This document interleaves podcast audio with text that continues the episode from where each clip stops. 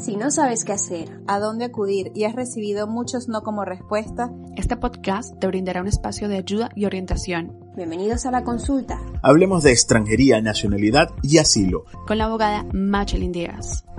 Soy Machelin Díaz, abogada especializada en extranjería, nacionalidad y asilo acá en España. En este nuevo episodio de podcast quiero hablar sobre tener un procedimiento penal o judicial abierto y justamente vamos a hacer nuestra solicitud inicial de residencia ya sea por arraigo social, arraigo familiar o arraigo laboral o justamente estamos dentro de la renovación y tenemos un procedimiento judicial o penal abierto. ¿Qué va a pasar? Pues la tenencia de este procedimiento penal o judicial abierto que aún no ha conllevado a una sentencia, ya sea absolutoria o desestimatoria o a una sentencia condenatoria, puede suponer de que nos denieguen nuestro permiso de residencia, iniciar o nuestra renovación, porque esos procedimientos penales o judiciales tienen ya consigo unos antecedentes policiales. Cuando nosotros solicitamos un permiso de residencia, iniciar o una renovación, la delegación de gobierno, la oficina de extranjería, siempre solicita unos informes policiales a la Policía Nacional y justamente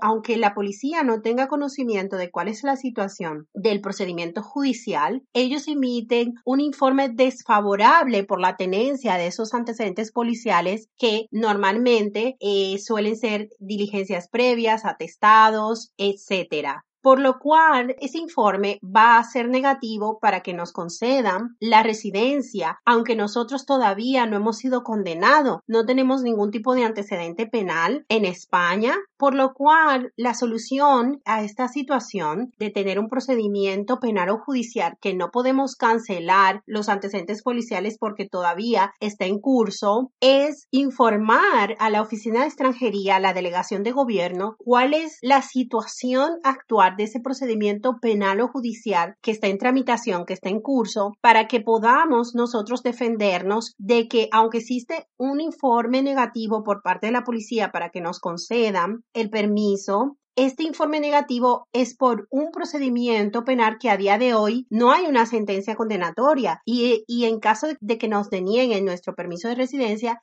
se está violando el principio o el derecho de presunción de inocencia por lo cual la solución a que no nos denieguen nuestro permiso de residencia es informar a la delegación de gobierno, incluso antes de que se emita ese informe, cuál es la situación del procedimiento penal o judicial y que tenemos estos antecedentes policiales y que no se pueden cancelar y que a día de hoy tenemos este procedimiento que puede tener cualquier persona por alguna circunstancia no deseada, pero que no puede conllevar la denegación de nuestro permiso de residencia. Gracias por compartir este nuevo episodio de la consulta Hablemos de extranjería, nacionalidad y asilo. Recuerden suscribirse en nuestro canal de YouTube y comenzar a escucharnos por eBots, Apple Podcasts y Spotify. Hasta el siguiente episodio, un saludo.